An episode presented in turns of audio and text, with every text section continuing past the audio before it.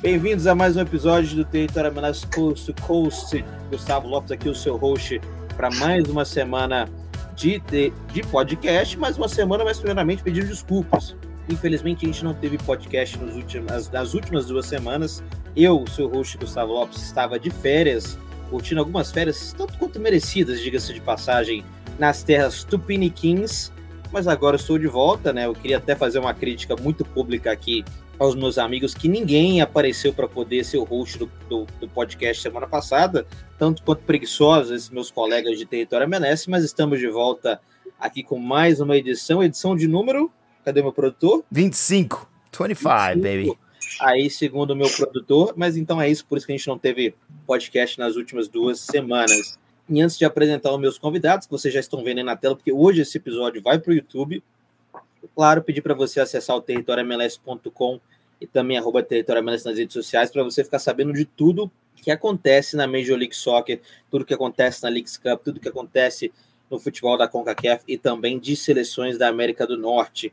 Também lembrando sempre da nossa parceria com o pessoal da Betano, onde você coloca uma moedinha lá para você poder brincar, né? Fazer aquela fezinha, fazer aquela brincadeira, lembrando que você tem que ter acima de 18 anos para você poder brincar. Ah, diretamente de New Jersey, do Garden State, mais aproximadamente na área de Newark, ali também conhecido como a Cariacica Americana, temos ele, Gustavo Guimarães, um prazer estar com você aqui nesse podcast. Prazer todo meu, meu querido. Uh, boa tarde, bom dia, boa noite para quem escuta no On Demand ou para quem nos assiste agora no YouTube também. É sempre uh, muito bacana a nossa discussão aqui. Estava com saudade também. Você ficou duas semanas no Brasil causando inveja na gente, né? Então é muito bom tê-lo de volta novamente.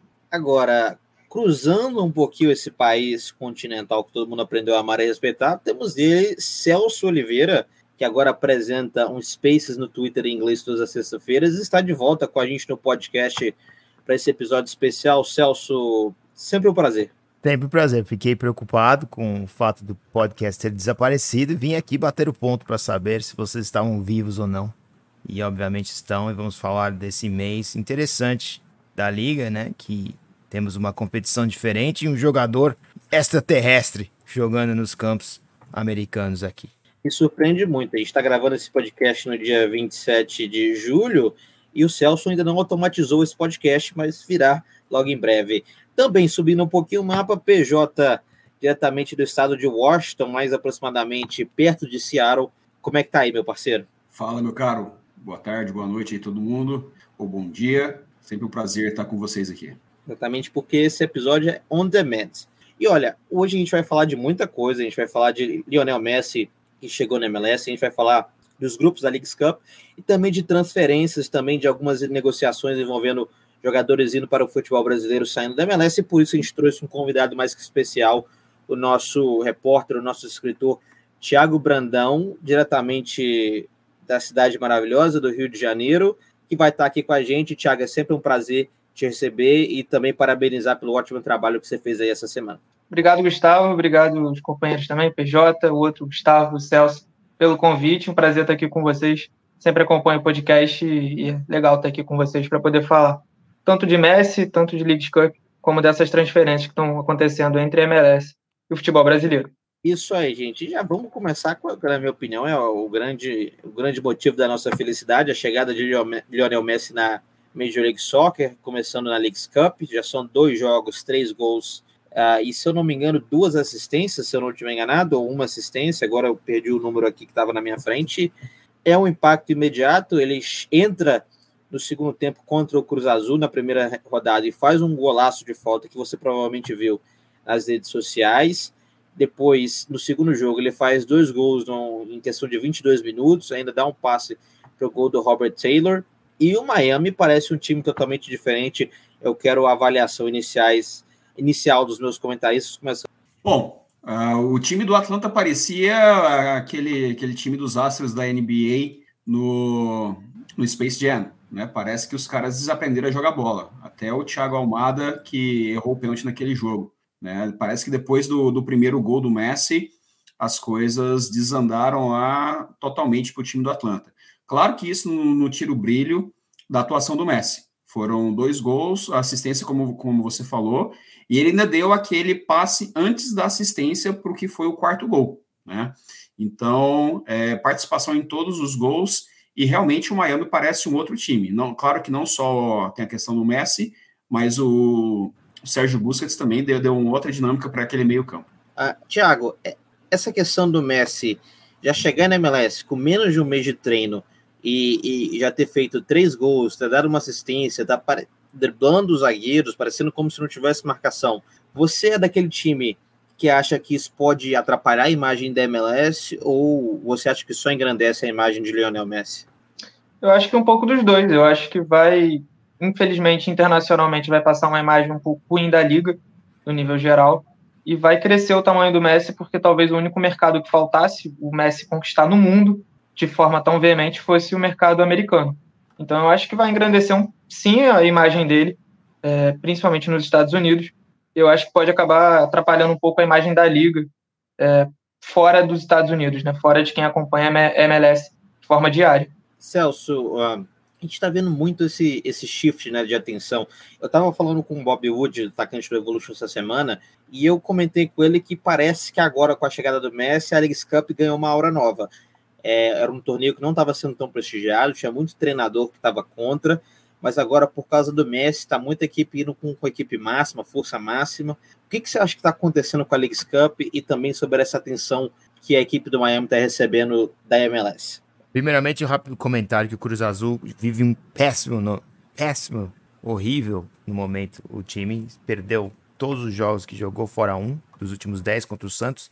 Então, acho que vamos com calma no momento, porque sim, foi uma, uma, uma grande atuação da equipe nos últimos dois jogos, mas jogou contra duas equipes que não estão passando por um bom momento. Perdeu o Funes Mori, perdeu os jogadores importantes, o Cruz Azul, e o próprio Atlanta também passando por grandes problemas. A Leagues Cup, como você perguntou, é um torneio que acho interessante, mas por outro lado, o fato dos Estados Unidos terem também esses amistosos com as equipes europeias meio que divide a atenção do público que segue o futebol aqui dentro do país. Fora ainda que o futebol feminino está rolando. Então, então você tem três competições basicamente competindo pela atenção do espectador americano. Então, obviamente, o Messi é uma carta né, que vai servir para, para ajudar esse ano, mas o que, me, o que me preocupa é quando a carta Messi perder um pouco da sua força e ano que vem, ano seguinte, essa competição estar mais uma vez batendo de frente contra jogos contra o Arsenal e Barcelona, que colocaram quase 80 mil pessoas dentro do SoFi Stadium, por exemplo. Então, não sei, ainda é muito, muito cedo para medir o que está acontecendo e, e tudo que está acontecendo dentro dessa competição. Guima, é, é, são dois jogos, são três gols, uma assistência. O Miami dominando, né? No total, se eu não me engano, são ah, cinco, ah, sete gols já feitos né, nessa competição, apenas um sofrido. O que, que dá para tirar até agora? Qual que é o seu takeaway dessa do Messi até o momento? É, é positivo, é negativo, é mais preocupante? Como é que, que, que você vê do Messi, da liga com o Messi nesse momento? De preocupante não tem nada, né? É muito pelo contrário, é um momento mágico, é uma verdadeira revolução que a gente está presenciando aqui no futebol nos Estados Unidos. Um cara é um craque diferenciado, ninguém jamais passou por aqui nos últimos 40 anos na qualidade dele, né? Talvez só o Pelé. Então, uh, é, é, é, muito legal, é muito bacana poder contar com o futebol do Messi e a gente vê o que ele está desempenhando dentro de campo. Eu já via eu já estava empolgado com a League Cup por se tratar de um torneio com a possibilidade de ter um nível de, de disputa maior do que a CONCACAF Champions League. Então, ainda chega o Messi e ele começa a desempenhar, ele começa a performar de uma forma maravilhosa. Então, não tenho nada a reclamar, eu estou só curtindo o momento, só surfando na boa a gente estava até comentando isso ontem, né? Para quem não sabe, é, o podcast é on demand, é claro, então ontem talvez não seja o ontem de quem está escutando, mas na quarta-feira eu e o Guilherme estava no Gillette Stadium, a gente estava, eu estava comentando com ele até uma questão do Mark Anthony Kay, que é o jogador que tem mais tackles na liga, e que no jogo Inter Miami Atlanta, o Messi e o Busquets tinham muito tempo para pensar. Isso é algo que mostra um pouquinho o nível das defesas da MLS, as tão criticadas defesas da MLS, é, ou mostra talvez assim a diferença, os jogadores ainda estão se adaptando ao estilo do Messi jogar, não é algo que a gente vê assim todo dia na MLS, Thiago? Eu acho que o Busquets e o Messi só são muito acima de qualquer coisa que passou recentemente pela MLS.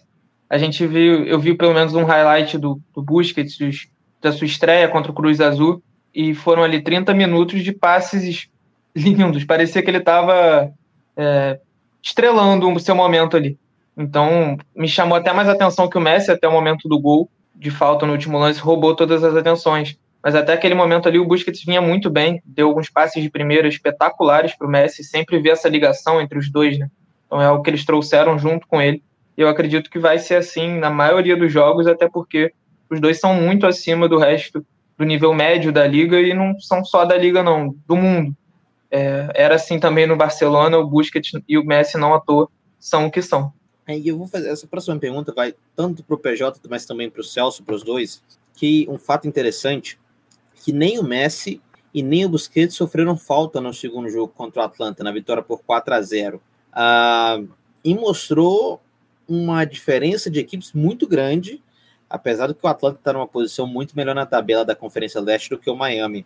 Paulo, é, o que, que as equipes da MLS têm que fazer para poder parar o Messi ou tentar minimizar o impacto do Messi? O jogo contra o Atlanta é um jogo único, não vai acontecer, do Messi não sofreu uma falta.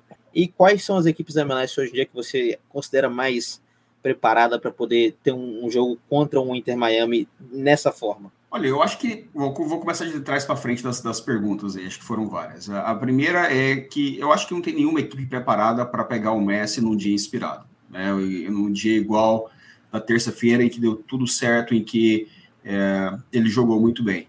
Eu acho que outros times da MLS só vai ter chance a, a partir do momento que realmente ele tiver num dia ruim, que nada estiver dando certo para ele e, e para o time dele. Uh, a partir daí, eu acho que se vai ter falta ou não nele, eu acho que é, todo esse lofote que tem em cima dele, eu acho que uh, muitos jogadores não vão querer ter aquela alcunha de, de, falar que ele machucou o Messi, né? Então, acho que é, pessoal vai pegar leve mesmo com o Messi. É claro que vai ter algumas situações que o sem querer também machuca, mas eu acho que é o principal produto da liga. Eu acho que vai tem tipo uma uma bolha não, talvez não intencional, mas eu acho que vai ficar difícil de dos jogadores ter uma chegada mais brusca, uma, uma chegada mais violenta em cima desses astros da do, do, do Inter Miami.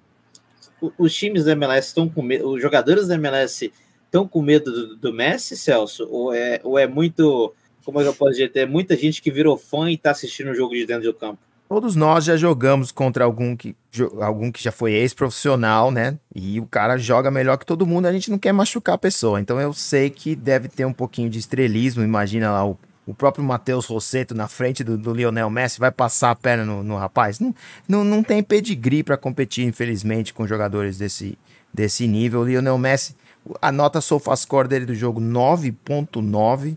O cara não fez nada de errado. Eu tô vendo as estatísticas dele no jogo. Ele realmente teve um jogo quase perfeito, estatisticamente também falando. Então, eu, eu, eu concordo com vocês. Se ele realmente apresentar esse futebol e ter espaço para criar, com um Sérgio Busquets atrás e um José Martinez do lado dele, facilitando o que ele fez no primeiro gol, que o Pedro Torres até mostrou pra gente, isso aí vai se transmitir em muitos gols e, e, e isso sim vai ser realmente o grande sucesso do Lionel Messi, mostrar que o futebol dele é superior a basicamente maioria, né, de todos que já jogaram contra ele.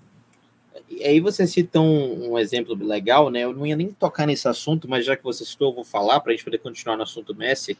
É um passe do Messi para a esquerda. Agora eu não me lembro se quem cruzou a bola foi o Taylor ou foi o Allen. Eu acho que foi o Taylor. Vocês me corrijam se eu estiver errado. Taylor. O Taylor cruza a bola, o Joseph Martins, que há duas semanas chutaria essa bola, mesmo sem ângulo, faz o corta-luz, o Messi finaliza. É um novo Joseph Martinez, né, Guima? Com certeza. O time agora joga em torno do Messi, né? Eu queria comentar sobre a pergunta anterior aos colegas. Eu acho que a forma de minimizar o efeito Messi ou o dano que ele pode causar é marcar o Busquets. É, porque o, o que a gente viu nessas duas partidas é ele recebendo a bola completamente livre, sem ser incomodado. Né? Ele tem cerca de 5, 6 segundos para pensar o jogo, para um jogador da qualidade dele, isso pode ser fatal. Então, que o Messi vai aprontar para cima da sua defesa é inegável, não tem como fazer nada, né? a gente sabe da qualidade dele, mas uh, ah, para mim passa muito pela marcação no, no Busquets. E, inclusive, estou ansioso para ver uma verdadeira mudança de comportamento, porque os clubes da MLS eles jogam e deixam jogar, né? Tradicionalmente sempre foi assim. Não tem uma defesa é, que você possa falar que é um time cuja defesa é muito forte ou que o meio de campo é, é pegador, é marcador. Não existe isso aqui.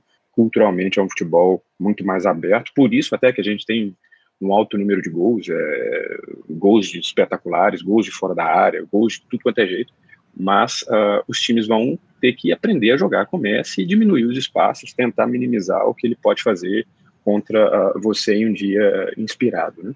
Olha, você citou, ele falou de um meio campo pegador, eu estou tentando aqui puxar da minha cabeça, talvez o meio campo mais pegador que a gente tenha na liga hoje seja o do Portland, né? Com o Tiara, que é um cara que gosta de chegar firme, talvez, ou talvez eu esteja me excedendo e muito. Não sei se os amigos concordam ou se lembram de alguma outra equipe que tem um meio campo que chega um pouquinho mais junto. Não é muito também, mas eu chega acho, mais junto. Eu, eu, acho que individualmente a gente pode falar de alguns jogadores, sim. O próprio João Paulo lá no Ceará, ele tem uma característica de, de chegar junto, de dar uma, né, um, Discordo, não vejo mostrar um pouquinho mais de raça nesse sentido. Eu acho também até aqui o Daniel Elderman aqui no Red Bulls também é um menino que, inclusive contra o Barcelona no amistoso ano passado, ele deu um carrinho e foi expulso. Uh, então tem algumas peças aí, a gente pode falar até mesmo do Judson lá no San Jose Earthquakes. Tem algumas peças aí que podem, podem uh, talvez, uh, preencher essa lacuna aí. Isso aí. Uh, então, só para a gente poder terminar o assunto Messi, eu vou fazer mais uma pergunta para a mesa, é, que a gente estava debatendo até isso ontem, e eu tenho a minha opinião formada. Após o primeiro jogo do Messi, teve um vídeo que viralizou a, da comissão técnica do Tuca Ferretti indo tirar foto com o Messi. No jogo contra o Atlanta, a gente teve o Mosqueira durante o jogo indo abraçar o Messi. A gente teve também o vídeo do juiz indo cumprimentar o Messi. Até que ponto é bom? Até que ponto é ruim? Até que ponto deixa de ser profissional? E se a MLS tem que intervir nessas situações? Eu começo com o nosso convidado, Thiago.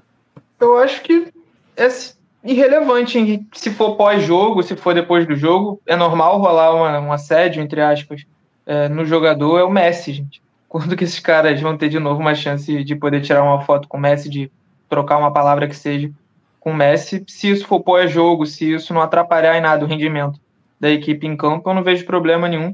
Eu queria falar rapidinho só de um jogador que eu acho que poderia ser esse jogador que chegue mais duro no Messi, que encontre ele de uma forma mais bruta, mas ele deu sorte que está no time dele. Eu acho que o Gregory podia ser esse jogador. É, o Gregory tem essa característica, mas ele deu sorte que está no Inter Miami, né? Então ele não vai ter o confronto contra o Gregory. Boa. PJ? É, se o, se o Gus não, não viu nenhum carrinho do, do, do, João Paulo aí em um jogo, é porque ele não está assistindo o jogo do, do Sounders, né? Ele tem essa.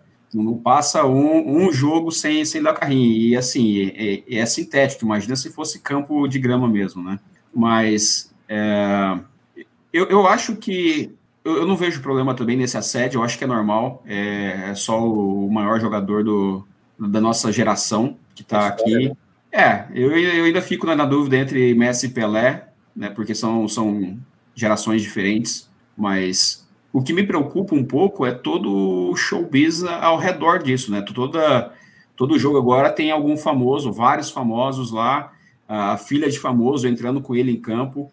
Eu acho que, que isso tende a ser mais prejudicial para a liga ao, ao, ao, longo prazo, né, ou médio prazo, do que os jogadores, juiz, ou quem está envolvido no jogo fazer isso. Essa é a parte que talvez eu tenha gostado, uma das, uma das partes que eu mais tenha gostado, inclusive, é a parte desse show business. A gente teve o Messi consolando o filho do DJ Khaled, Another One, nesse jogo da quarta-feira, foi da terça-feira. Foi absurdo, Celso? Qual a pergunta? Me desculpe. Não entendi. Aí que tá vendo que ele tá prestando atenção não. no nosso podcast. A pergunta não, você começou é... a falar de DJ Khaled, eu realmente me perdi.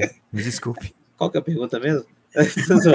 é, o que, que você acha do assédio no, no, no Messi? Ah, estamos nesse no, no, assédio ainda. Olha, é como eu falei, como o Thiago falou, se, se é dentro do campo, durante o jogo, tirou o pé, tenho problemas. Dentro do jogo, trocou camisa, tirou a foto, trouxe a criança, não tenho problemas. O cara é um ícone do futebol mundial. Qualquer pessoa ligada ao esporte teria um prazer de tirar uma foto com o Lionel Messi. Isso me dói dizer como brasileiro, porque eu nunca achei que ia na, aos 43 anos, ter tanto respeito por um jogador argentino, mas tem. Realmente é um dos melhores jogadores do mundo e por onde ele passa, ele deixa sua marca. Só para falar rapidamente dos cinco equipes é, estatisticamente que mais combatem no meio-campo: New York Red Bulls, St. Louis, Vancouver e Los Angeles Football Club são as cinco equipes que têm a maiores médias de desarmes no meio no, no, no meio do campo na Major League Soccer no momento. Talvez as melhores equipes que possam parar Lionel Messi.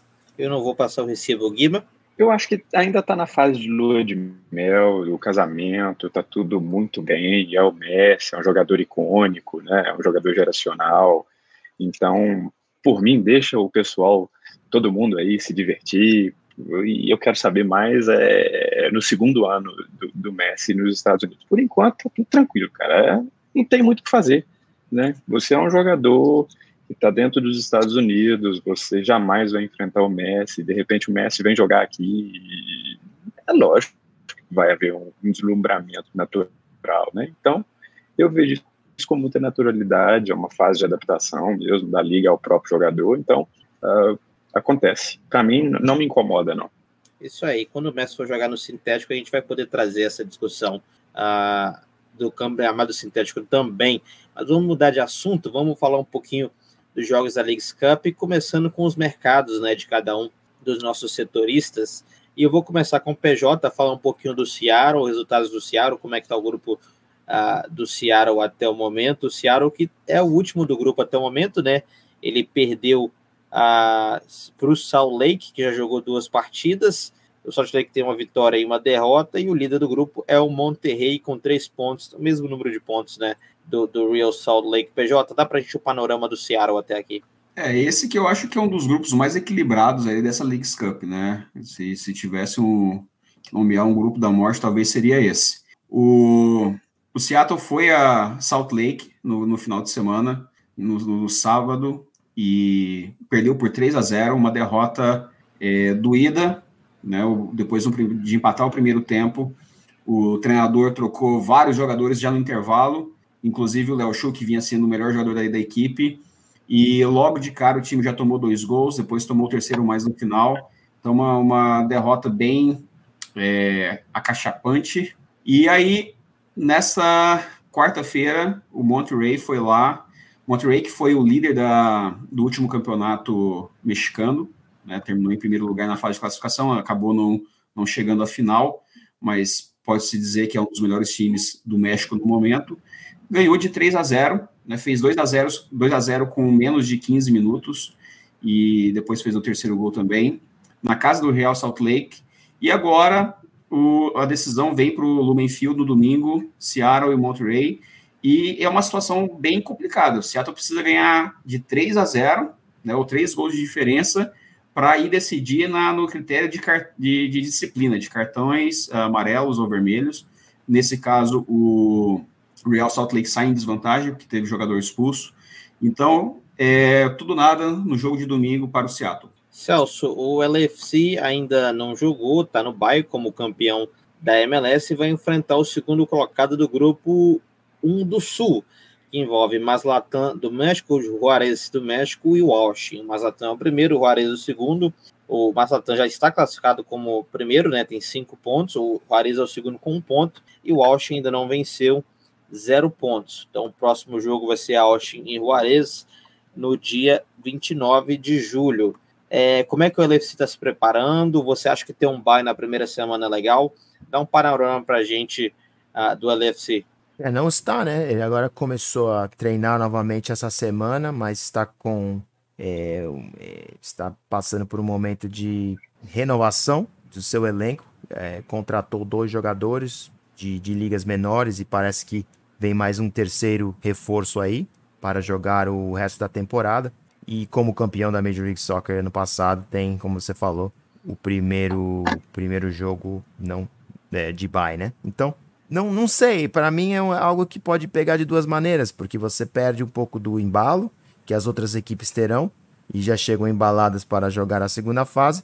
E você, por outro lado, tem uma equipe que vai estar com toda a energia, né? De, de de, de e, e, sem nenhum tipo de lesão. Então, vamos ver o que vai ganhar. É o, o, o conjunto ou é o fato de eles terem, é, terem tido tempo para se recuperarem agora? O LFC fez algumas contratações novas nessa semana, né, Celso?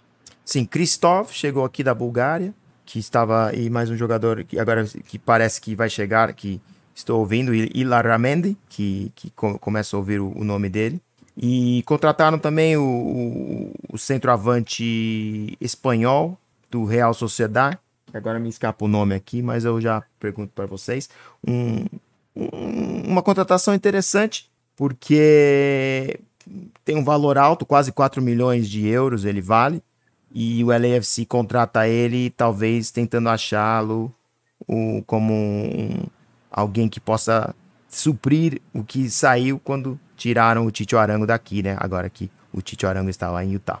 Então os três jogadores talvez possam dar um, um reforço, todos os jogadores ofensivos, para o campeão da Major League Soccer que no momento não consegue mostrar o seu melhor futebol, principalmente no lado ofensivo do campo. Uh, Tiagão, uh, a gente que mora nos Estados Unidos, a gente tem uma percepção um pouquinho diferente dessa rivalidade, uma percepção mais aflorada da rivalidade Estados Unidos-México, é o que eu penso. No Brasil, talvez a gente não tenha. No Brasil, a gente tem muito pouca ideia das outras rivalidades que acontecem no mundo do futebol, né? Uh, eles, a gente foca muito no Brasil e Argentina, até da, da rivalidade Uruguai-Argentina, a gente não tem muita noção. Você que está aí do Brasil vendo, primeiro, a sua, a sua opinião da League Cup, o que, que você está achando até agora, e também o que, que você está achando dessa rivalidade de times americanos contra os times mexicanos? Sobre a League Cup, eu estou particularmente gostando da competição, eu achei o modelo muito interessante, eu acho bom esse intercâmbio entre México e Estados Unidos, eu acho que fortalece as duas ligas, eu acho que é interessante esse intercâmbio entre países, e particularmente eu estou gostando muito do nível da competição. Eu acho que tanto as equipes americanas quanto as mexicanas estão desempenhando um futebol razoavelmente bom. É, alguns jogos muito bons. Hoje teve um Nashville e, e Toluca, que foi bem legal e recheado de gols, mas não foi aqueles jogos que tem muitos gols porque a defesa é fraca, mas sim porque as duas equipes jogaram bem, produziram muitos gols. Então está sendo sim um, uma competição, ao meu ver, interessante, com esse adicional curioso que é os pênaltis no empate, traz um pouco mais de emoção às competições.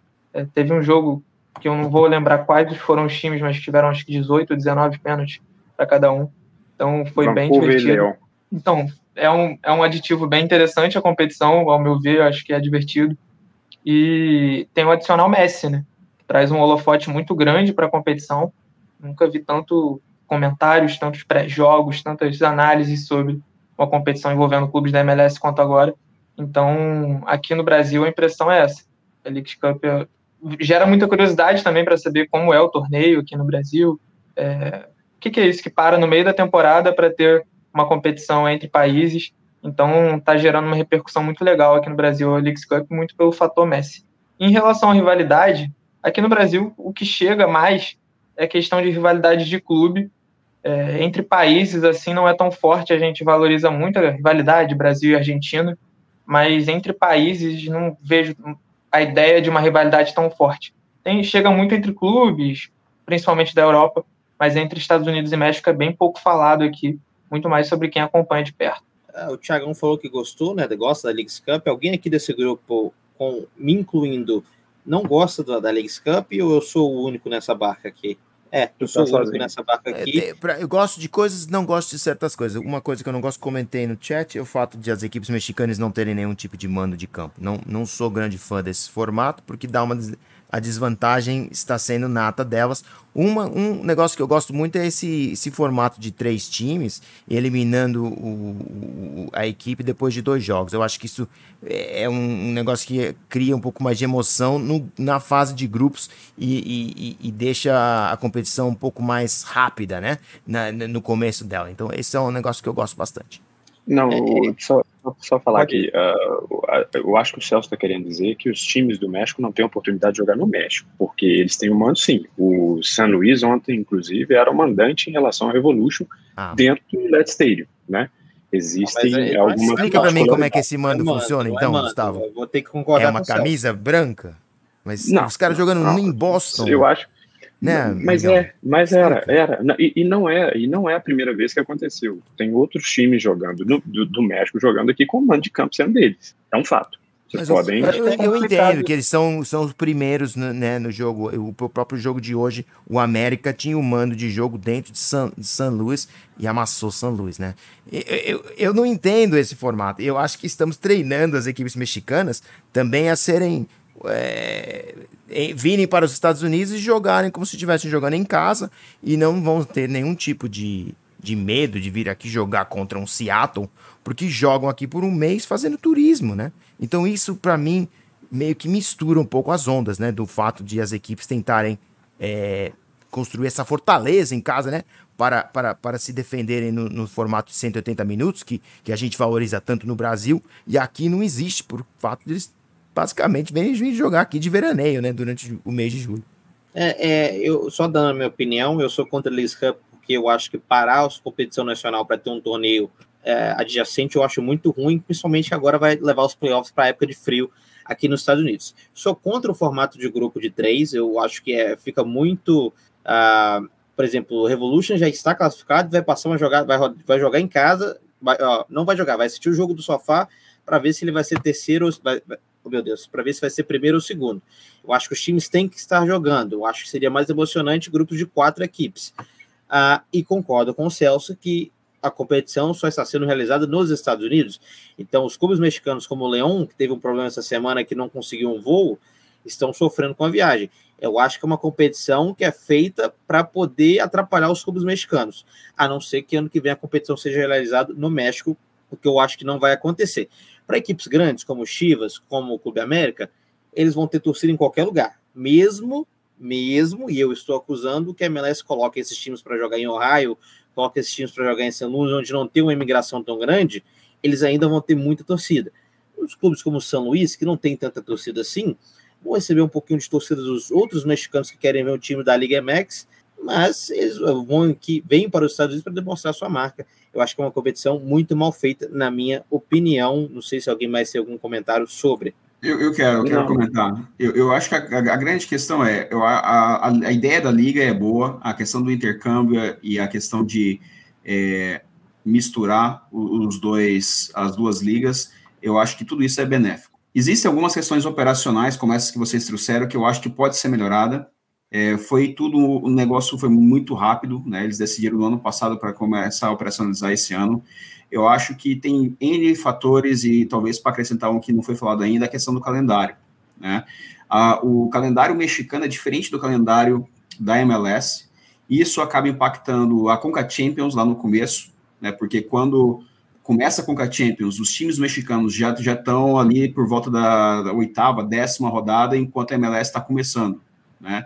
E no final é o contrário. Então, na, na final da Conca Champions, o, o time que ganhou, ele estava já três semanas lá no México sem, sem jogar, porque já tinha terminado o campeonato. Então, eu acho que a, essa aproximação é benéfica, porque em algum momento eles devem consolidar calendário, devem consolidar várias outras coisas. Eu acho que deve ajudar a MLS a enxergar as travas que a, que a liga tem, com uma questão de número de, de jogadores designados, teto salarial, várias outras regras que só existem aqui. Então, eu acho que todo esse, esse intercâmbio ele é benéfico nesse sentido. Eu acho também que tem um efeito prático do dinheiro. Vamos, vamos ser sinceros. Se perguntar para o dirigente do time mexicano a oportunidade de jogar nos Estados Unidos, vai todo mundo querer. Eles não estão interessados, por exemplo, em jogar lá no, no, no São Luís, ou vai querer jogar com o New York Red Bulls ou com o Revolution lá no México. Não tem interesse algum. Então é dinheiro. Para mim é muito claro o interesse em jogar nos Estados Unidos, se tratando da maior economia do mundo. Então se eles então... concordaram pela questão financeira, vai fazer o quê? Né? Mas, mas Tem que vir jogar aqui. Então, vamos ser honestos do que a competição é. Não se passa de uma série de amistosos durante o meio da temporada americana, não, que também não, não faz sentido. Não, porque... não tem a chancela da CONCACAF, né? Não, ela tem, ela tem 40 então, então, aí joga uma, joga uma vaga lá no final para falar que vale alguma três coisa. Três vagas, são três vagas, não é, não é uma vaga, são três vagas na competição. Vagas. E 40, e, Mas e é uma forçada milhões. de barra. Para mim é uma forçada de barra numa competição que, que eles usam para testar novas ideias. Amo o, o, test, o testar novas ideias, mas você premiar mais do que a sua competição maior é uma ideia que talvez seja um alto canibalismo. Boa sorte reconstruindo a, a, a, a Conca Champions. Não, mas aí entra também a Liga Max. Desculpa, Guima. A, a. Cup, se não me engano, está pagando quatro vezes mais que a Coca Champions. Sim, só vale 40, 40 contra 10. Isso, só vale lembrar que não tem chancela da CONCACAF. A CONCACAF não tem nenhuma participação nessa competição e o Guima comentou algo comigo bem interessante. A, a CONCACAF deve estar, não deve estar muito feliz né, com essa competição porque está tirando um pouquinho da, da classe, daquele glamour, em teoria, que a, que a, que a, a Champions Cup agora tem, né? Não, chancela tem, Guima, o, o Gus. Por, porque tá dando três vagas. Se não tivesse chancela da, da CONCACAF, não ia ter vaga na, na Conca Champions. Então, chancela tem.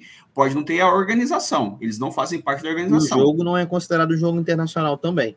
Ou seja, não segue as, ah, não segue as regras. Amistoso de luxo com vaga na CCL. Não, não. Eu acho que pagando 40 milhões, uh, pagando mais que a Conca Champions, e, e, aí eu não estou nem levando em conta a mudança de nome, para mim vai ser sempre Conca Champions, não tem como. Uh, vai valer mais essa essa Leagues Cup vai matar a Conca Champions no longo período, porque a CONCACAF vai ter que pagar a mesma quantidade de dinheiro que o pessoal daqui está pagando. Ou vai valorizar a Conca Champions, eles vão ter que se mexer.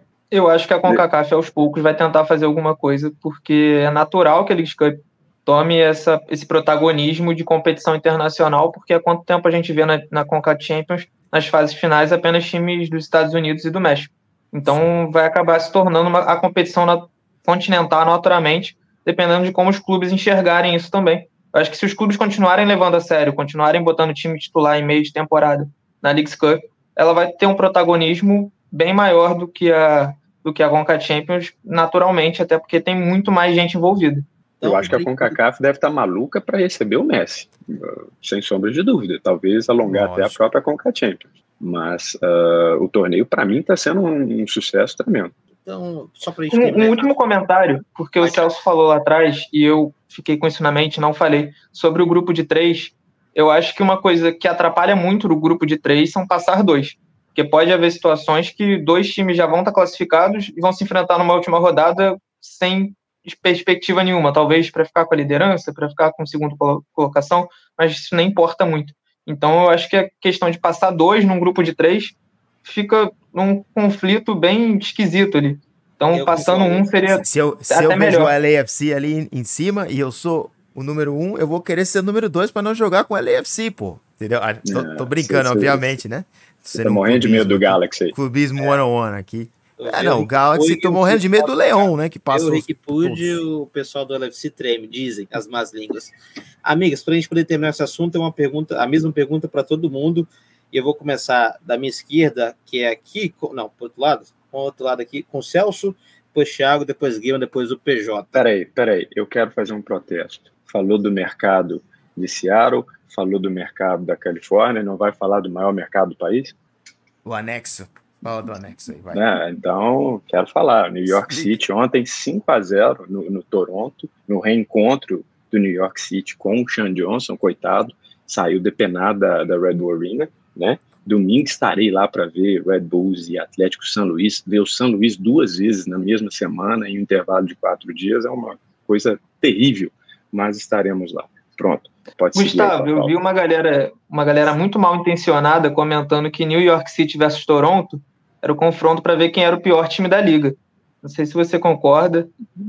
Não, eu acho que tem time pior, mas o New York City está numa fase de, de, de, reconstrução, enquanto o Toronto é uma crise tremenda, né? O Toronto, pela quantidade de dinheiro que eles gastam, um fracasso retumbante. E aí o Sean Johnson não é mais o mesmo. Diga-se de passagem, ou talvez é só a fase do time, não sei. Mas é uma pergunta, a mesma pergunta para cada um, seguindo a ordem que eu falei. Uh, duas perguntas, na verdade, que tem o mesmo tema. Celso, hoje você prefere o LFC ganhando a Open Cup ou a Leagues Cup? Leagues Cup, sem, sem, sem nenhum tipo de perguntas. Leagues Cup ou Champions Cup, né? Que é a antiga CCL. Champions Cup, não, nem me, não tenho nem opinião, mas se for a CCL, obviamente a CCL ganha de todos. Não, a CCL é, é a Champions Cup, né? Que mudou, mudaram o nome agora da CCL para Champions Cup. O fato de você ter que jogar com times fora do México, como da Costa Rica, que são às vezes te dão problemas, para mim é outro confronto e outro desafio que esta competição dentro do país aqui nunca vai capturar. Você jogar lá no Haiti, naqueles campos de, de todo errado e ganhar. Árvore. Com árvore no meio. Não, não pode for. nem receber jogo. É, no Haiti nem entra, né? É verdade. Então você prefere ganhar a League Cup ou ganhar a Champions League? CCL, all the way, baby. Thiago, Open Cup ou League Cup? Eu acho que qualquer time da liga preferia ganhar a League Cup do que a Open Cup, apesar que para o Inter Miami pode ser muito importante nesse ano. E uh, sobre a CCL, eu acho que a CCL também, porque eu particularmente morando no Brasil, o mundial ainda tem um certo peso muito grande, né? Então você conseguir talvez jogar contra um Real Madrid, não sei, um Liverpool, um time europeu numa competição oficial, é um luxo que poucos têm. Guima, Real Madrid pode esperar? A hora dele vai chegar, o Inter Miami vem aí. Imagina só, meu Deus. Não, uh, eu prefiro ganhar a US Open Cup porque por mais incrível que pareça, eu acho um torneio muito charmoso pelo fato de ser a segunda Copa mais antiga do mundo. Eu, eu gosto desse formato de mata-mata. Eu acho que faz falta aqui no futebol dos Estados Unidos. Merecia passar por uma reforma, merecia ser mais valorizada. Isso a gente pode discutir, mas eu gosto muito da US Open Cup. Agora, em relação à Leagues Cup e à CONCACAF Champions League, vou ficar com a CONCACAF Champions League muito embora pela vaga no, no, no, Mundial de Clubes, muito pela vaga no Mundial de Clubes, que a, a Leagues Cup ainda não dá e muito provavelmente nunca vai dar. Então a gente tem um torneio continental sobre um torneio de dois países. Eu vou ficar com a, com a Conca Champions. PJ? Ah, para mim não, não, tem conversa com a Open Cup, cara. Eu acho ridículo aquela Copa. É, para mim não tem história que, que pague. É, é, é esse negócio de jogar. É mais antiga. Esse negócio de jogar no quintal, cara, com time, com time reserva do reserva e um ou outro time. Mas, mas na CONCACAF Champions League acontece isso também, né? Como é que é? Mas na Champions League, de vez em quando, acontece um time jogar no estádio que tem uma árvore atrás do gol. Tem cachorro entrando no gramado. Aí é de charme. É diferente que tem uma vaga no Mundial em jogo. E aí cada um faz o que pode. É diferente, cara. Agora, por exemplo, um time igual, igual a gente tem o Seattle aqui, deixar de jogar num, num time, num estádio que cabe 70 mil pessoas para jogar no, no, no, quintal, velho, aí eu não concordo, né? E colocar o, o time de juniores para jogar. Mas aí a gente pode passar por uma reforma no torneio, né? Não é um. Não, mas aí eu tô falando é, é como tá hoje, né? Porque da mesma forma a gente pode imaginar que a Leagues Cup em algum momento vai tomar esse protagonismo da, da Coca Champions.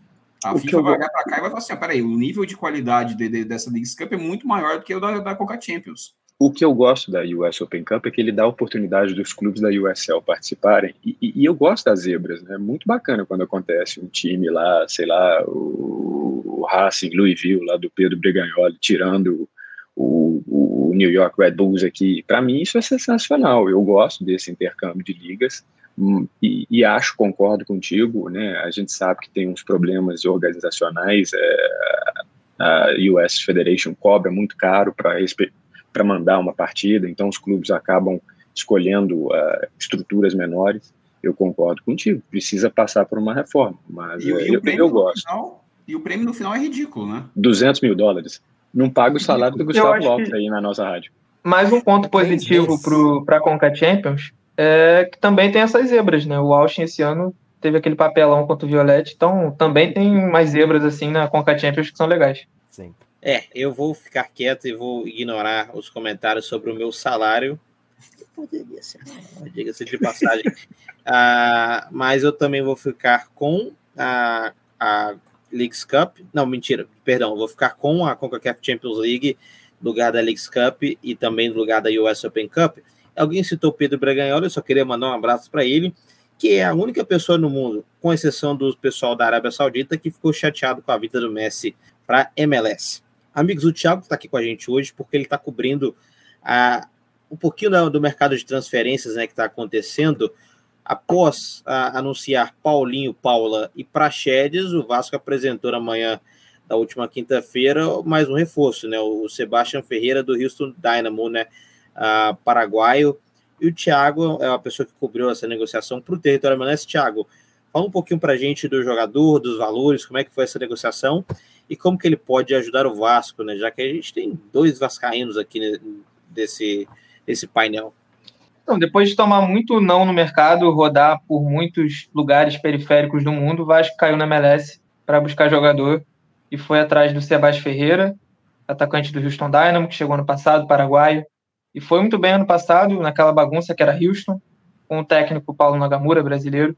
E esse ano o Houston conseguiu crescer um pouco de rendimento com o Ben Olsen, está tendo até um razoável bom rendimento, considerado ao ano passado, está indo bem na liga. E mais o Sebastião Ferreira perdeu muito espaço, né? É, não se encaixou no estilo de jogo do Ben Olsen, perdeu espaço, vindo do banco às vezes só em situação que o time está perdendo, precisa buscar um resultado, uma bola cruzada na área, e acabou sendo negociado. As notícias que saíram é que vem por empréstimo até o final do ano, com opção de compra. O general manager hoje do Houston, vou ficar te devendo o nome, esqueci, mas ele diz que conta com o jogador até para o ano que vem, mas que vem com essa opção de compra para o Vasco. É, eu acho um bom jogador para o Vasco hoje em dia. Eu, gosto do Sebastião Ferreira. Ano passado fez um grande ano para o Houston. Esse ano nem chegou a marcar gol. Mas ano passado, no meio daquela bagunça que era o Houston, conseguiu ir bem, conseguiu fazer alguns golzinhos. Um jogador de muita força, que eu acho que vai ajudar o Vasco esse ano.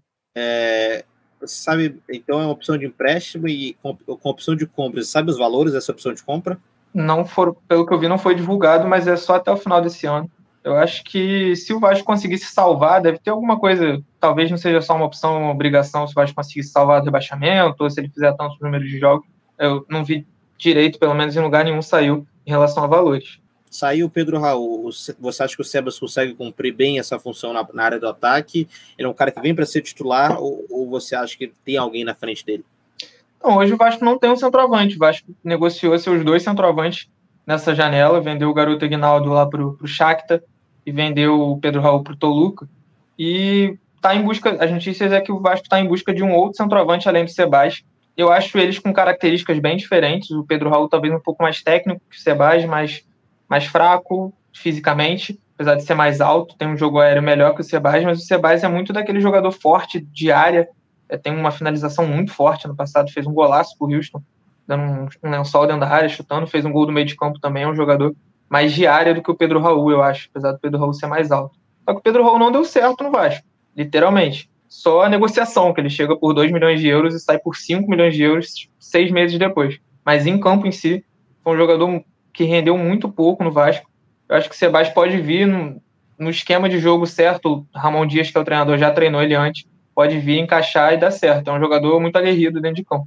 Se ele deu certo naquele Houston do ano passado, fez 13 gols na MLS, ele pode dar, dar certo no Vasco. É, né? O, o, o Sebas que está sendo agora convocado uh, consistentemente para a seleção paraguaia também. Thiago, e saiu um rumor na internet, uh, eu não sei de onde que esse rumor veio, que o Vasco está também interessado no Sérgio Santos, atacante do FC Cincinnati, ex, uh, ex-Philadelphia Union, porém nada concreto, nada muito interessante, não pelo menos que eu tenha visto até o momento, na, no jogo da última quinta-feira entre Cincinnati e agora eu me esqueci contra quem que o Cincinnati jogou, que é que eu Hoje? posso até buscar isso. Não, ontem, né? O, o episódio está indo ao ar na sexta-feira. É o Toluca, talvez?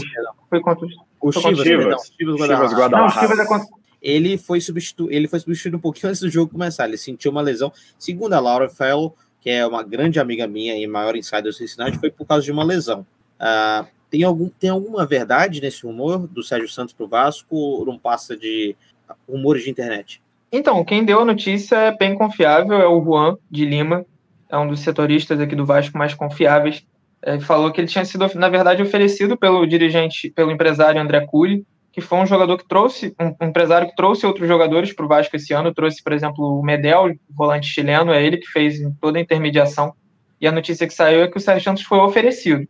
Não saiu em relação ao Vasco ter interesse, nada do tipo. É, disse que o Vasco analisa a contratação de um jogador que foi oferecido do Cincinnati e que o Vasco tem boas relações com o mercado norte-americano, é, que é muito um pouco amplo, né? Porque são 30 times, então pode ter boa relação com um time, não ter com outro. Mas disse que o, o dirigente Paulo Brax olha com carinho para o futebol da MLS e que o Sérgio Santos foi oferecido e que o Vasco analisa.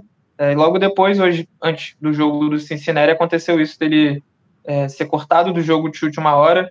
Passou algum tempo ali, não tinha saído muito bem o que tinha acontecido. E aí depois até vi a setorista do Cincinnati é, dando a notícia que ele tinha sentido a lesão. Mas o que tem de concreto é que ele foi oferecido ao Vasco pelo André Cury, empresário, e que o Vasco analisa a contratação.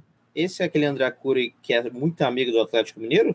É o mesmo. É muito amigo de muita gente que está endividada no futebol brasileiro. Todo mundo que está em desespero, ele aparece.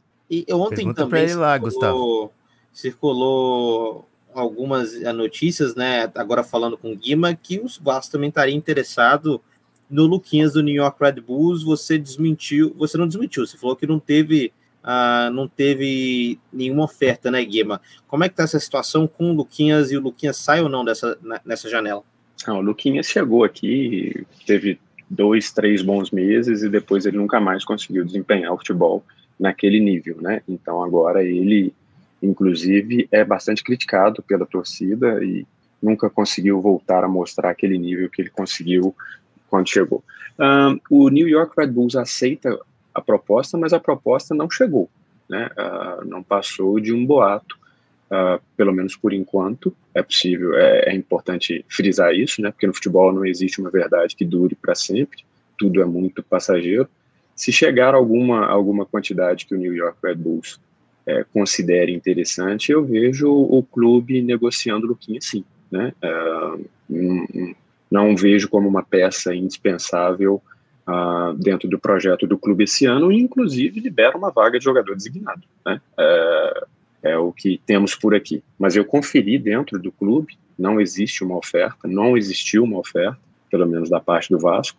E a gente vai aguardar as cenas dos próximos capítulos. Luquinhas e Léo Chu. Léo Chu. Celso? Léo Chu, jogando muito no momento. PJ? Cubista, né? Léo Chu. Pergunta. Thiago? Em Seattle, Léo Chu. Léo Chu cresceu muito em Seattle, diferente do que apresentava aqui no futebol brasileiro. Uh, posições diferentes, mas vaga de jogador designado, Guima, uh, Luquinhas ou Vrione? Rapaz, Luquinhas. O Vrione é lamentável falamos muito mal dele, ele acabou e fazendo ele... hat-trick na quarta-feira contra um péssimo San Luís. E digo mais, hein? Aquele Vitinho cairia na MLS. Jogou bem, na minha opinião. Ah, amigos, assim a gente vai se despedindo de mais um episódio do Território MLS Coast to Coast, episódio número 25, um pouquinho mais longo do que a gente planejava, mas muito comentaristas, e foi um debate muito bom, gostei muito desse episódio, uh, dessa série do Coast to Coast. Uh, eu não tenho nenhuma considerações finais, mas pedir sempre para você poder seguir Território MLS nas redes sociais e também territoriomls.com para você saber de tudo o que acontece na Major League Soccer. Lembrando que em todos os nossos posts tem uh, um link para você acessar a Betano, você acessa pelo nosso link, cria sua conta, ajuda o Território MLS, ainda faz aquela graninha, lembrando que a gente tem ali uh, os palpites, né? a gente tem ali uma prévia, te dá algumas dicas de aposta. Como sempre, eu não ia fazer, porque já está tarde, mas me mandaram aqui no meu produtor me mandou para fazer a perguntinha da semana, né? Já que tem que duas semanas a gente não faz. Então é bem simples, curta. O Thiago, se você acompanha o podcast, você sabe que tem a nossa perguntinha no final. Bem, bem simplesinha. Você ali sábado à noite, você não está fazendo nada. Vai no show do Gustavo Lima. O show acaba uma, duas horas da manhã. Muita chuva e tal. Você saiu do show daquela fome. Tem de um lado um carrinho que vende cachorro quente do outro lado tem o que vende o espetinho de gato. Para qual você vai? Vamos definir caráteres aqui hoje. Essa eu vou começar com o nosso convidado, Thiago Brandão. Mas tem que ser de gato? Não, o nome é espetinho de gato, mas é. Você não, sabe... não sei. Não, você sabe em Boston pode ser comum. Sabe por que, que não tem gato em rodoviária? Por quê? É o mesmo motivo que tem muito carrinho de espetinho na rodoviária. É, é um ponto. relação é essa. O nome é espetinho de gato, mas é o espetinho, o churrasquinho você prefere o quê? Você vai no dogão ou você vai no churrasquinho? Eu vou no churrasquinho, acho que sem pensar duas vezes. PJ? Dogão, rapaz. E o dog na frente do Lumenfield pós-jogo a 6 dólares é sensacional. Celso? Pergunta complicada. Primeiro que eu tive que perguntar a mim mesmo quem era Gustavo Lima. Não conheço. Segundo, que eu sou de São Paulo e de São Paulo a gente come dogão depois da balada, meu. Guima? Protesto. Dogão não. Pra gente mineiro de Belo Horizonte é cachorro quente. Cachorro quente com ah, milho, quente, com vinagrete, batata palha, molho rosé, maionese, ketchup. E a parte mais e a parte mais gostosa, ovo de codorna. Tem ovo de codorna lá em Minas Gerais. A parte, a parte mais gostosa em Minas Gerais é depois que você come tudo e fica aquela coisinha, aquele restinho dentro do saquinho, cara. Ó, paf! É uma maravilha, cara. Cachorro quente sem pestanejar eu sou um mineiro do interior, quase capixaba, inclusive, tem um cachorro-quente brasileiro muito famoso aqui na região de Boston, que muita, muito jogador vai, etc. E foi a primeira vez que eu tive contato com o tal do cachorro-quente prensado. Vocês são a favor do cachorro-quente prensadão, meu? Não, protesto. Eu, sou extremamente contra. Eu gosto, eu gosto. Eu, eu gosto bastante. Tiago? Coisa fina. Eu não tenho muita opinião, opinião formada sobre o cachorro quente prensado. Eu também sou contra o prensado e sou contra o purê no cachorro quente. E assim a gente se despede deste podcast. Um abraço e até a próxima.